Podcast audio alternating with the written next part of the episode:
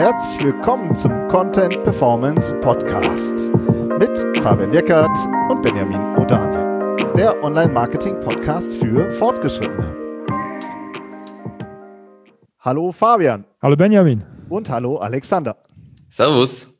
Heute haben wir den Alexander Ruß zu Gast, Gründer und Geschäftsführer von Evergreen Media einer SEO-Agentur aus Innsbruck und vor allen Dingen ist der Alexander ein super umtriebiger SEO, der euch wahrscheinlich auch schon aufgefallen ist, der halt so voll aus der Praxis kommt und ähm, im Übrigen auch einen sehr erfolgreichen äh, YouTube-Channel hat.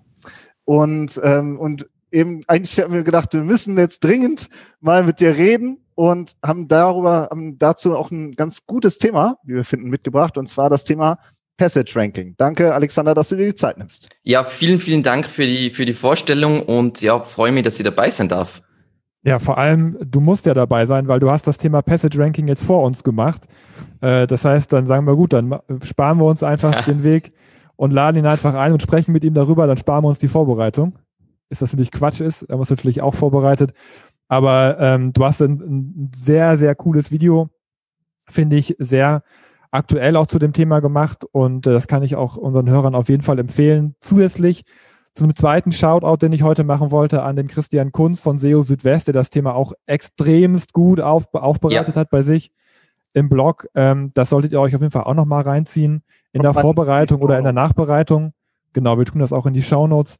Aber auf jeden Fall. Ja, Alexander, ähm, die erste Frage zum Einstieg, kannst du mal erklären, was meint denn Google, wenn es, äh, wenn, wenn Google von einer, von einer Passage oder von einer Passage spricht?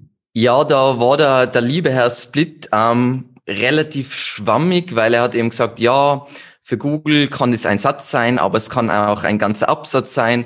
Und da bei uns mittlerweile alles auf Machine Learning äh, basiert, kann es in Zukunft sich auch ändern, ähm, was die Länge ist von einem, von einem Absatz und wie sie den bewerten und so weiter. Genau. Das heißt, ähm, ich glaube, man muss das als, einfach als Teil von Content sehen, also einen Teilbereich von Content und nicht als diese Votlänge. Genau. Also es geht, es geht darum, dass man ein Dokument hat, also ein Text, eine URL. Mhm. Äh, und der ist normalerweise, also, ne, die sprechen ja auch darüber, dass es eher, eher um längere Texte geht, wenn es um Passage Ranking geht. Genau. Eher um unstrukturierte, die vielleicht auch ein bisschen chaotisch sind. Das ist so das, was Google oder was der Martin Split, der ist ja auch, äh, von dem du gerade ges gesprochen hast, auch so ein bisschen so ein PR-Mensch bei Google, der auch genau. oft, oftmals Videos und Webmaster-Hangouts macht ähm, wo, wo er sich zu dem Thema geäußert hat. Das Video, genau. was, was du da gerade referenzierst. Ähm, genau, es geht und dann eben in diesem Stück Content um einen bestimmten Sinnabschnitt. Oder wie würdest du das beschreiben? Genau, Sinnabschnitt ist, ähm, ist wirklich, äh, glaube ich, ein sehr gutes Wort, was einfach ähm, wichtig ist und was, glaube ich, für, wieso ich jetzt auch der Meinung bin, dass es doch ein Game Changer ist, obwohl Google das ja eigentlich jetzt schon kann, ist, ähm, früher war es ja eigentlich so, dass ähm, der Algorithmus hat sich halt den, den, den Main-Content äh, angeschaut und hat natürlich logischerweise den Secondary-Content, also sowas wie ein Futter, Navigation, Sidebar und so weiter ignoriert. Und dann hat er versucht, um welches einzelne Thema geht dieser Text. Und dann kommt da halt irgendwas raus, logischerweise. Und jetzt ist es halt dann nach Passage in, äh, Passage Ranking wichtig ist. Google hat nämlich, äh, vielleicht wichtig für alle, die schon was gelesen haben über dieses Thema, Google hat selber seine Statements nochmal revidiert, weil Passage Indexing ähm, vollkommen das falsche Wort ist ähm, und das heißt jetzt Passage Ranking, ähm, wenn Sie darüber sprechen. Und was Sie jetzt machen, ist einfach in einen Text. Wie Sie das dann genau machen, ist wahrscheinlich nicht nachvollziehbar für, für Normalsterbliche, aber sie ähm, legen Vermerke an für unterschiedliche im Abschnitte von diesem Text und bewerten die dann individuell. Das heißt, normalerweise hast du ja eine Seitenqualität von der ganzen Seite bewertet und jetzt hast du gewissermaßen Passagen, die individuell eine Bewertung kriegen zu unterschiedlichen Suchanfragen. Genau. Das heißt, Google kann jetzt besser sagen, hey, dieser, dieser kleine Abschnitt, dieses kleine Stückchen Text ist super relevant für diese sehr spezifische Suchanfrage. Und das ist ja eigentlich auch Googles Ziel, weil ich mag immer nicht so, also für mich als SEO ist immer weniger interessant, jetzt wirklich zu verstehen, wie das, wie man das dann als Algorithmus realisiert. Für mich ist viel spannender, was das Ziel von Google ist. Und das Ziel von Google ist, wenn man jetzt auf Search On von Google sagt, das Statement ist ja, hey, wir wollen Longtail-Suchanfragen super perfekt beantworten, auch wenn diese spezifische Frage, äh, diese spezifische Antwort in einem sehr lang, langen Text irgendwo vergraben ist. Und das ist das Ziel. Und was dabei immer wichtig ist, weil es da immer Missverständnis, Longtail Keyword heißt nicht unbedingt, hat nichts mit der Wortanzahl zu tun, sondern mit wie spezifisch ist diese Suchanfrage. Das heißt zum Beispiel Alexander Russ, also mein Name, wäre auch ein Longtail-Keyword, weil es suchen leider relativ wenig Leute und die haben eine sehr spezifische Intention, wenn sie auch. sich über mich informieren. Nach unserem Podcast also, ist das anders. Perfekt.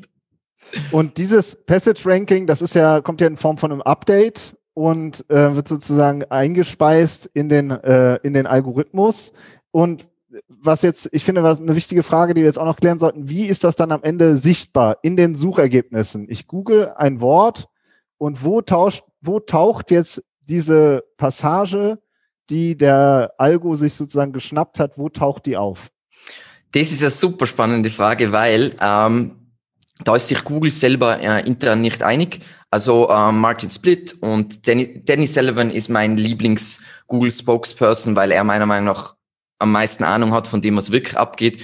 Ähm, der Martin Split sagt, ja, hey, das ist nur ein, äh, ein Update, was äh, Auswirkungen auf die normalen organischen Suchergebnisse, also auf, auf die klassischen blauen Links äh, ist. Und ähm, der Danny Sullivan sagt, was ich für realistischer halt, ähm, dass das, das ist jetzt wieder nur ein neuer Baby-Algorithmus, der im Zusammenspiel mit all diesen anderen Algorithmen ähm, Seiten, die diese Frage sehr gut beantworten, einen Ranking-Bonus verleiht. Das heißt, das hat dann Auswirkungen auf alle SERP-Features und die organischen Ergebnisse auch. Das heißt, werde ich irgendwas spüren von dem Ganzen, wenn ich jetzt nicht über riesige Datenmengen irgendwas analysiere? Meiner Meinung nach nicht. Was ich glaube, was die Konsequenz sein wird, ist, dass ähm, wirklich vollständiger Longform-Content, das heißt, der wirklich alle Nutzerfragen beantwortet und auch sehr spezifische, ähm, seltene Themen anschneidet, der wird einfach mehr Keyword-Rankings generieren und so mehr Traffic generieren. Ähm, aber ich glaube, dass die Nachweisbarkeit von dem Ganzen ähm, schwierig ist, außer eben beim Thema, und das zeige ich dann, habe ich dann eben in dem Video gezeigt, weil es das Einzige ist meiner Meinung nach, wo man sehen kann, dass vielleicht sich was geändert hat, ist ähm, der Samuel Schmidt, den kennen viele aus dem SEO-Bereich, der hat eine Analyse gemacht, wie sich, wie eine Seite für irgendwas äh, rankt. Das heißt, und dann hat er festgestellt, dass eigentlich alle äh, Rankings, die was du so generierst, auch für Longtail-Keywords kommen aus dem ersten Viertel eines Textes. Und das hat sich jetzt, oder das ändert sich meiner Meinung nach jetzt mit Passage Ranking, dass Google sich mehr den ganzen Text anschaut, um einfach auch für sehr spezifische Suchanfragen Antworten zu finden. Das heißt, Dahingehend kann es jetzt sein, und das ist das Beispiel, was ich gezeigt habe, dass ein Featured Snippet ausgelesen wird aus einem Stück Text, was am Ende der Seite vorkommt. Was es früher in, also aus meiner Erfahrung nicht so geben hat können. Vor allem, wenn andere diese Antwort ganz oben beantwortet haben und damit diese Antwort mehr Priorität gegeben haben. Genau. Okay, da waren, stecken jetzt schon ganz schön viele Punkte drin. Also nochmal, ich versuche nochmal zusammenzufassen ich habe jetzt einen holistischen, umfangreichen Text mit, sagen wir mhm. mal, 4000 Wörtern. Ja. Und du sagst, ähm, früher war es so, dass hauptsächlich die ersten 1000 Wörter oben ausgelesen worden sind.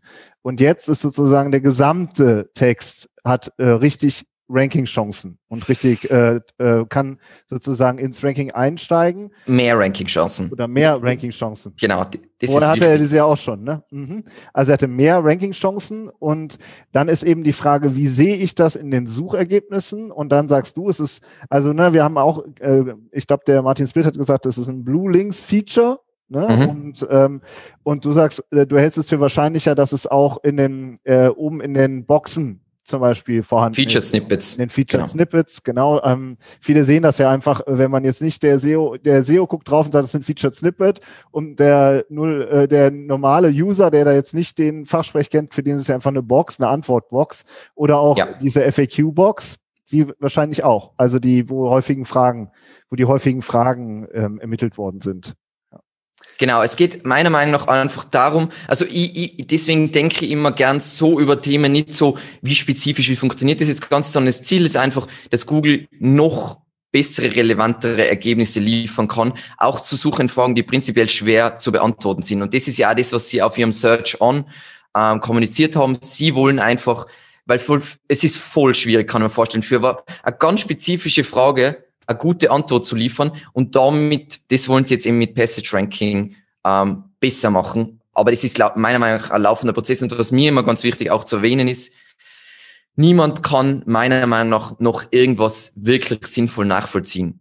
Weil ähm, wenn ich mir jetzt zum Beispiel diese Antwortboxen anschaue, dann wird BERT mit die, Entität, mit die Entitäten ein Teil eine Rolle spielen, wie kann ich einen Text bewerten, was da der Sinn dahinter ist. Dann spielt Passage Ranking Algorithmus rein und das sind alles voll viele Mini-Algorithmen, dass ich jetzt sage, dieser, diese Auswirkung ist durch diese, äh, durch dieses Update gekommen, ist, also wage ich nicht zu behaupten. Mir ist immer noch wichtig, dass man die richtigen Schritte dann unternimmt, um so ein Feature potenziell noch mehr auszunutzen. Ich habe jetzt ähm, aber doch noch mal eine Frage, die ein bisschen mehr in die Tiefe geht, weil ähm, du, hast, du hast jetzt Bird noch, noch mal angesprochen. Das war ja jetzt ein, ein anderes, ein anderer Baby-Algorithmus, der eher, das war glaube ich die natürliche Sprache, ne? Der ja der ähm, besser so, so, so einen Satzzusammenhang versteht. Früher wurden ja auch immer viele Stopwörter rausgeworfen von Google und, und haben letztendlich nur die Hauptbegriffe analysiert in ja. ihrem Index und jetzt versuchen sie halt auch einen Bezug herzustellen. Ja, geht's geht's um was oben, unten, links, rechts, äh, geht irgendwie was zu oder voneinander weg, dass man sozusagen ein bisschen besser, bisschen besser darauf eingehen kann. Und ich finde, in diesem Zusammenhang es ist ja äh, letztendlich auch dadurch, dass Google natürliche Sprache besser versteht, heißt es ja letztendlich, wie du, wie du ja auch schon gesagt hast, im Ergebnis, dass eigentlich mehr Content-Ranking-Chancen hat. Ja, also dass auch Content, der eine natürliche Sprache benutzt, der jetzt vielleicht nicht so von SEOs optimiert wurde, ähm, sondern der von einem normalen Menschen geschrieben wurde, von Google auch besser verstanden kann im Kontext und mehr Sichtbarkeit bekommt. Ist das nicht so, dass das bei, beim, beim Passage Ranking jetzt auch so ist? Also, dass man einfach generell, wenn man jetzt mal, wir haben jetzt die SEO-Brille auf, wir, wir optimieren Texte und machen die ja schon optimal. Aber wenn du jetzt jemand bist, der keinen optimalen Text hat, wenn du ein Blogger bist, der einfach frei Schnauze, ich sag mal, SEO nach Gefühl macht, ja, ja. So, und, und einen Text schreibt, so wie ihm der Schnabel gewachsen ist, ist es nicht so, dass der dadurch jetzt auch mehr Sichtbarkeit bekommt? Das ist das, was der Martin Split ähm, zu diesem Update verkaufen will. Ähm, mein Problem, was ich immer bei dem Thema sehe, ist, ähm, so wie Google aufgebaut ist. Das heißt, ähm, sagen wir mal, ja, du kriegst mehr Sichtbarkeit, wenn du jetzt nicht aktiv ähm, SEO betreibst, aber spielt es eine Rolle, eine, wirklich eine echte Rolle, ob du auf Platz 50 oder auf Platz 15 rankst? Eigentlich spielt es keine Rolle. Das heißt, ja, mehr Sichtbarkeit, mehr Traffic bedeutet das meiner Meinung nach nicht, weil zu viele Leute machen schon SEO und letzten Endes müssen in einer Branche nur zehn Leute SEO machen, dass du komplett, ähm, dass du keine Sichtbarkeit kriegst. Also das ist, finde ich immer ganz spannend. Ich habe es generell spannend gefunden, was der Martin Split so kommuniziert hat, weil er hat ja dieses Beispiel genannt. Er hat das Beispiel gehabt mit hey, ich habe eine Seite, die nur über Tomaten schreibt, also eine Unterseite nur über Tomaten.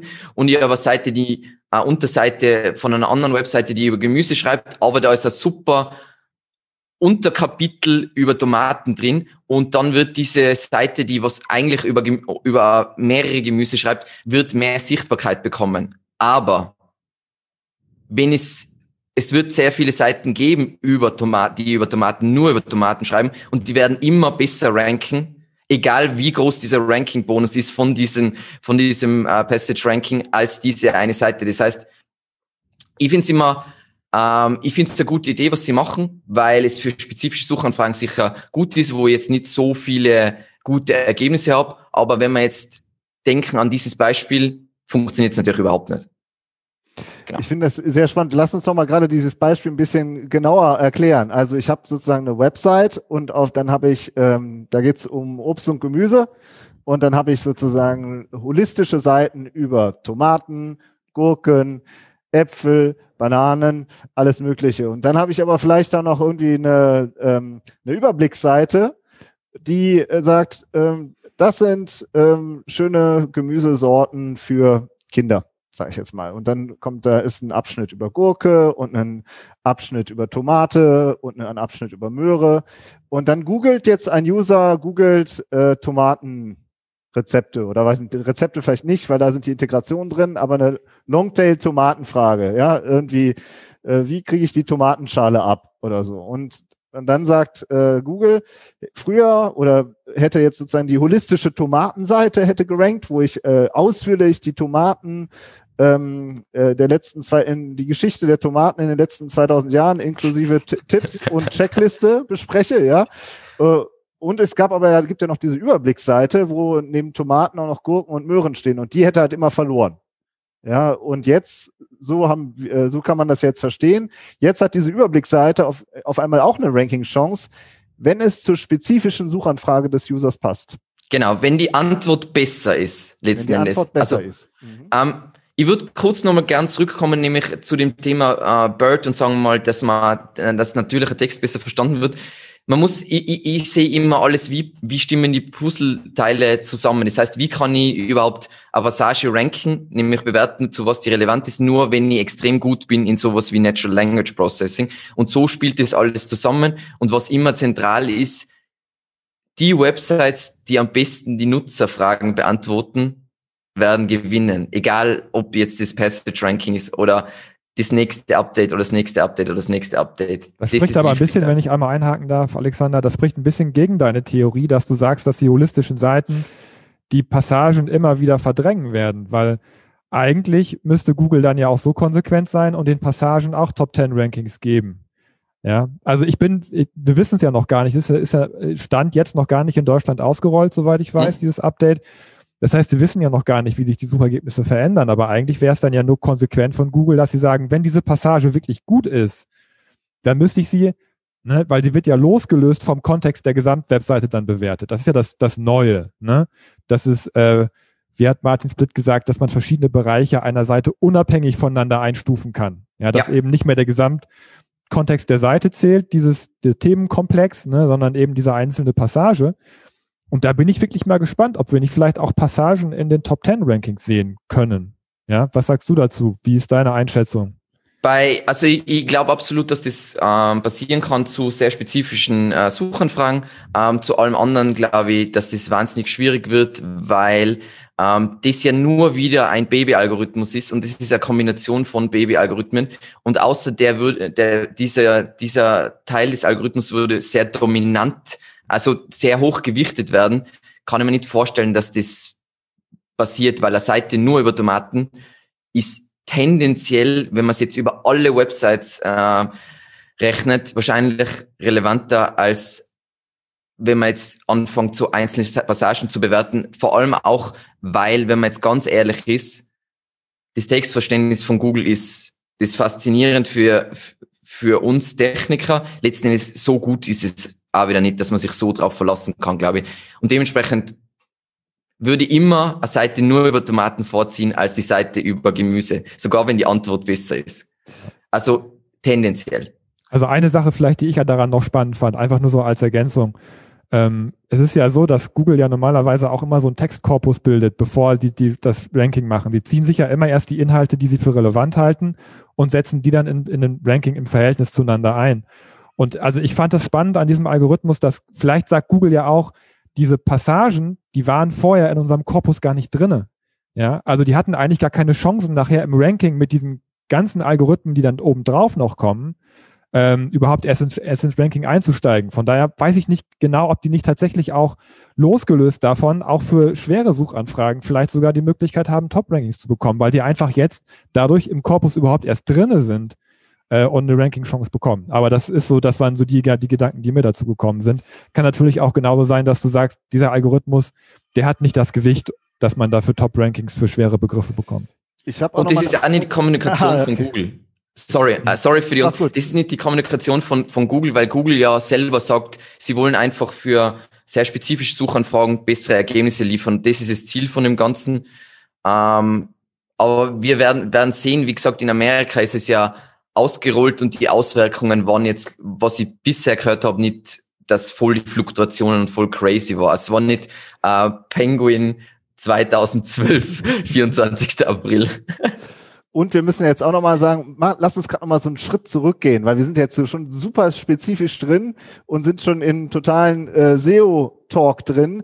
Und wir müssen ja auch sagen, dass ganz viele Seiten, Websites da draußen von großen Unternehmen eigentlich ja noch sehr wenig Content haben, generell sehr wenig. Oder nochmal andersrum gefragt, welcher Content hat denn eigentlich überhaupt gute Chancen auf Passage Rankings oder auf generell Rankings? Das ist ja sozusagen, es greift ja ineinander. Also was da die Kommunikation auch seitens Google ist, einfach ist, sind umfangreichere Inhalte. Ähm, Sie sagen ja zum Beispiel, dass es auf E-Commerce so gut wie keine Auswirkungen haben wird.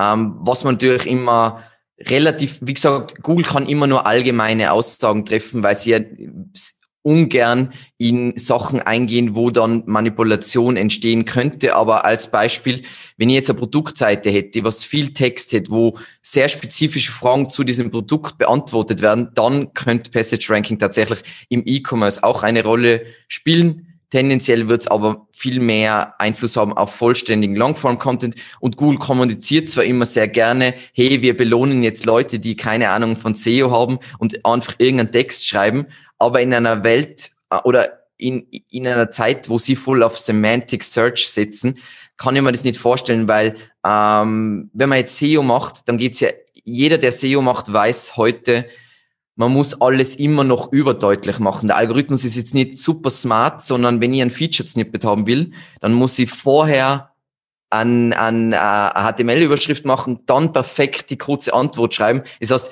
wenn ich das irgendwo im Text habe, dann kriegt es vielleicht zufällig mal einen Feature-Snippet. Aber wenn ich jetzt Feature-Snippet-Optimierung machen würde, dann muss ich im Algorithmus das ins Gesicht klatschen. Ähm, und so sollte man es, glaube ich, betrachten. Ich glaube, dass einfach für alle, die so Ratgeber, Longform-Content machen, ist es ein geniales Update, weil ähm, es gibt unglaublich viele einzigartige, super feine, spezifische Suchanfragen und die werden einfach gewinnen. Genau. Wie gefällt dir das persönlich? Du bist doch, glaube ich, auch ein Fan von Longform-Content, oder? Ich bin der größte Fan von Longform-Content. Das heißt, ich bin super, super happy mit der ganzen Situation. Ähm, ja, also. Wa warum bist du ein Fan von Longform-Content?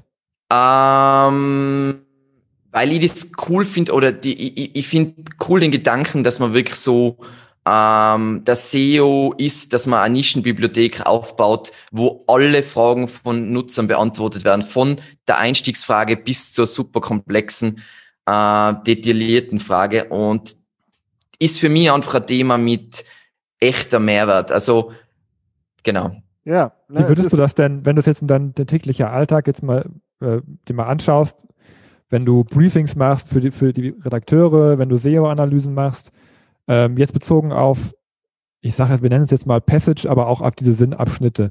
Hast du jetzt an deiner täglichen Arbeit was geändert, seitdem du weißt, dass Passage Ranking kommt? Hast du irgendwie versucht, die Analysen so ein bisschen auch äh, oder die, die Redakteure noch ein bisschen mehr zu motivieren, auch thematisch klarer, abgegrenzter zu, zu schreiben? Ähm, eigentlich eben nicht. Wir, es ist nur die Content-Abteilung ist informiert worden über das, äh, darüber, dass ihre Arbeit jetzt noch mehr belohnt wird, weil wir das vorher schon alles so gemacht haben. Also wir haben vorher schon genauestens analysiert, was die Haupt- und Nebensuchintention, ähm, brauchen wir eigene Seite oder kann das der Subthema auf der gleichen Seite sein, Nutzerfragen, ähnliche Fragen, andere suchten auch nach Longtail-Keywords, etc. etc. Wir haben das vorher schon gemacht. Also meiner Meinung nach belohnt es jetzt nur extrem gute ähm, SEO-Arbeit noch mehr, und natürlich wird es schlechte Seiten, sagen wir mal chaotische Seiten, ein wenig mehr Sichtbarkeit geben, aber ein wenig mehr Sichtbarkeit heißt ja meistens ähm, halt, du rankst halt nicht auf Seite 5, sondern du rankst auf Seite 3, was jetzt nicht relevant ist. Aber ich glaube, jetzt ist die Zeit, der Zeitpunkt, wo jeder sich damit beschäftigen sollte, wie, also was will der Nutzer genau erreichen, wie sollte die Seite daher aufgebaut werden, was sind so typische, was ist der Verlauf von Fragen? Also was sie, der Einstieg, was jetzt bei SEO ist, was ist SEO? Und dann kommt es zu immer spezifischen äh, Abstufungen, was man wissen muss, was der nächste Schritt und so weiter. Und wenn man sich damit beschäftigt, dann ist man sowieso vor allem, sagen wir mal, Content-related Updates meiner Meinung nach relativ sicher oder profitiert davon. Wie viel, ähm, erzähl mal was aus eurem, aus eurem beruflichen Alltag. Wie, wie macht ihr das? Die Redakteure können die alle selber in der Tiefe SEO oder kriegen die spezifische Briefings von dir? Du hast jetzt auch schon ein paar Kernelemente genannt. Ähm, wie habt ihr das organisiert? Also bei uns können die Redakteure oder Copywriter, wie wir sie nennen, die können, die machen die wirklich super spezifische Analyse, was ist jetzt genau äh, die Suchintention, was ist die Nebensuchintention oder beziehungsweise neben Suchintentionen. Das heißt, bei, bei uns ist das voll so verlagert, weil letzten Endes ein Briefing ist, ist nett, aber wenn es nicht äh, fünf Seiten lang sein soll, muss die Person das selber machen. Wir machen ja zum Beispiel auch in Zusammenarbeit mit Kunden, wenn die unbedingt den Content selber erstellen wollen, machen wir sowas wie Content Templates, wo wir genau sagen, das sollte die Struktur sein, das sollten die Subtopics sein, das sind die Fragen, die was der User unbedingt beantwortet haben soll, äh, will, das ist das, was im sichtbaren, sichtbaren Bereich sein sollte und so weiter.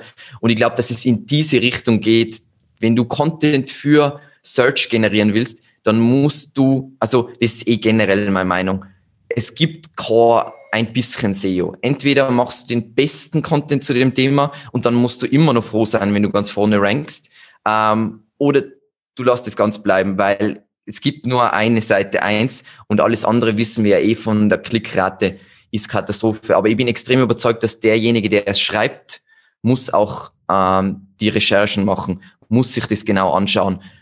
Und da kommen dann, also zum Beispiel ein Content-Template für uns, das ist äh, bei, sagen wir mal, einem Ratgeber zu irgendeinem Finanzthema ist das gerne auch gleich äh, vier Seiten lang, wo wirklich so, das muss da alles drin sein, das sind die Fragen, das sind die, die Schmerzpunkte und so weiter. Und man kann ja so viel aus die Suchergebnisse ablesen. Das ist ja das Coole. Mit Google hat man einen Spiegel von was will der User sehen und jetzt führen sie ja dieses neue Thema Subtopics ein, wo sie versuchen, die Suchergebnisse besser zu mischen, damit auch mehr nicht nur so eine Intention abgedeckt wird, sondern auch mehr Subintentionen, wo es schon um ein Unterkapitel von dem Ganzen geht. Genau.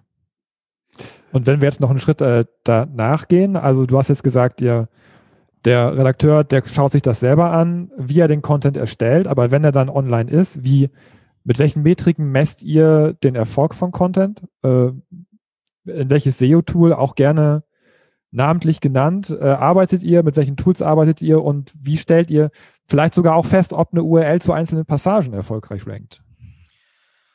Oh, okay, das ist wie, wie das Einzige, wie du das jetzt wirklich messen konntest, meiner Meinung nach den vom Passage Ranking, den Impact wäre, wenn du extrem viel in den Longtail reintrackst, was, was immer schwierig ist. Ich glaube, was, was ganz interessant ist in diesem Kontext zu tracken, ist einfach Anzahl Keyword-Rankings kann ich mit Ahrefs oder SEMrush und so ziemlich jedem anderen SEO-Tool, was ähm, so ähm, alles trackt, messen.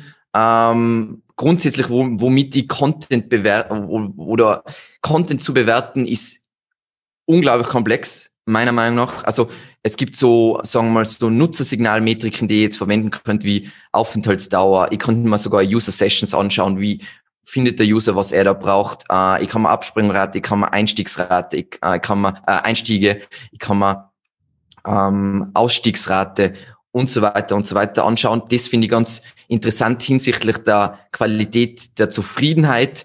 Dann eben, wenn wir jetzt wirklich Passage Ranking betrachten, dann würde ich vielleicht teilweise ähm, größere Unterthemen separat tracken in Keyword, in ein Keyword-Tool ähm, einfach in einen Rank-Tracker. Und was ich ja halt gern auch messe bei Content ist, ist wirklich das Engagement. Ähm, noch mit Metriken wie zum Beispiel Kommentare oder Shares und solche Sachen und natürlich Backlinks. Also wenn jemand hyper extrem engaged ist und gleichzeitig ein Creator, dann ist natürlich Backlinks auch noch interessant zu messen. Aber ähm, ich glaube, wir können einen eigenen Podcast über, wie man Content bewertet, machen. Das können wir gerne nochmal machen, aber ich finde auch, man sieht ja, ob eine holistische Seite einschlägt oder nicht. Ne? Hast du viele Top 100 Rankings, viele Top 10 Rankings und dann Top 3, Top 1 äh, in Verbindung mit dem Suchvolumen. So ja. ähm, äh, alleine jetzt, was das Ranking angeht. Ne? Oder? Ja. Das sind doch auch so die, so guckst du doch wahrscheinlich auch drauf. Er sagt, ja. ja, das, das, ist, das hat gezündet. Ja, Genau, also zur schnellen Bewertung ist auf jeden Fall, dass du dir anschaust, für welche Keywords rankt diese Seite. Ähm, und ich finde es dann voll spannend, wie Google Sachen generell betrachtet. Also zum Beispiel, wenn wir die Suchanfrage Google Eat betrachten, ist jetzt ein SEO-Konzept, ist jetzt egal, ähm, was da mitrankt bei den Seiten. Bei den Seiten, die da ranken, rankt zum Beispiel auch Your Money or Your Life mit. Was natürlich ein verbundenes Thema ist, aber nicht dasselbe Thema ist. Und das finde ich ganz spannend, in welche Richtung wir da gehen. Ähm, ich glaube, eine der größten oder die größte Kunst was dem SEO ist zu sagen, wann brauche ich eine eigene Seite für ein Keyword. Das ist, ähm, wir haben da ein eigenes Tool entwickelt, was wir nur intern verwenden. Ähm, das ist so wichtig. Wenn man das gut versteht und gut macht, ähm, hat einfach Content Marketing viel mehr Impact. Ja, das sind wirklich, ähm, aus, äh, merkt man, dass du richtig tief drin bist. Ne? Weil das sind wirklich häufige Fragen, dieses breche ich, ist es nur ein Subthema? Gehe ich dann nochmal tiefer rein, was ja dann, weil man ja auch wieder holistischen Content macht, auch ja auch wieder einen Aufwand erzeugt und es sich ja. dann immer wieder die Frage stellt, lohnt es sich, diesen neuen Aufwand jetzt nochmal zu machen oder eben nicht mehr? Und dann kommst du wieder in, den, in die Rückspiegelung, so ist, so ist es bei uns oft. Wie wertvoll ist das Keyword für, ja für das spezifische Unternehmen und für die spezifische Zielgruppe, die man vielleicht dahinter vermutet. Und, äh, und so ist es sozusagen immer wieder eine, eine Schleife, die man einzieht. Ja, sehr spannend. Und äh, als Tool hast du genannt äh, Ahrefs nutzt ihr? Oder SEMrush, also wir verwenden Ahrefs und SEMrush ähm, und wir haben eben eigene Tools, ähm, wir entwickeln voll viele eigene Tools für eben so Aufsplittung, wann brauche ich was. Ähm, für jeden, den dieses Thema jetzt prinzipiell interessiert, würde ich vom Samuel Schmidt äh, den Artikel über Topic Clusters empfehlen, weil er zeigt da, wie du anhand von Gratis-Tools mit der Google Search Konsole sagen kannst, hey, ich habe jetzt diesen Longform-Content und wann, wann und wie sollte ich diesen aufsplitten und die Results von seinen von seinem Ansatz sind wirklich extrem. Also er, er macht es, glaube ich, mit einem Artikel über Google Analytics und dann schaut er sich an, ah, in Google Search Console, da rank ich zwar eigentlich halbwegs gut, ähm, aber da könnte ich besser ranken, wenn ihr eigene Seite hättet und dann zersplittet er den, den genau, also er ändert nichts am Artikel, er splittet ihn nur anders und plötzlich hat er viel mehr und viel bessere Rankings. Das finde ich voll spannend. Solche Sachen finde ich generell. Du kreierst keinen neuen Content, sondern du splittest ihn nur anders auf und plötzlich hast du zehnfachen Traffic, glaube ich, ist es bei ihm. Das ist schon cool. Ja, sehr spannend. Der kriegt, äh, der kriegt auf jeden Fall auch einen, einen Link in den Show Notes. Ich hätte jetzt schon fast gesagt, Alexander, wir hatten eigentlich so, einen, so, eine, so eine Aufstiegsfrage, wie ist dein Fazit zu Passage Ranking generell? Aber eigentlich hast du das jetzt schon gebracht, weil ich finde, ähm, einfach dieses Beispiel zu sagen, dass man auch mit der mit einer guten Struktur, das ist ja auch alles redaktionell, ne? Ähm, ja. und dann in Kombination mit Daten an seinem Content arbeitet, das kann ja eigentlich nur das Fazit sein, wenn es um Passage Ranking geht, oder? Genau.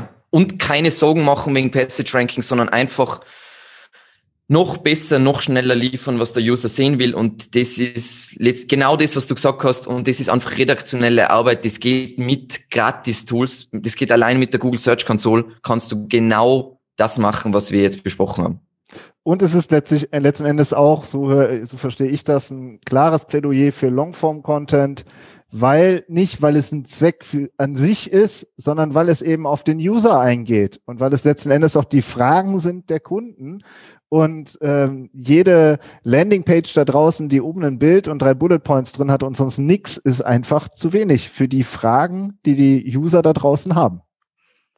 Wenn du, es liegt dann immer dran, willst du organischen Traffic generieren? Das ist immer meine Frage. Und eben wir lassen jetzt mal E-Commerce außen vor. Wenn du organischen Traffic generieren willst, dann wirst du in der Regel ordentlich Content brauchen. Danke, Alexander, dass du dir die Zeit genommen hast.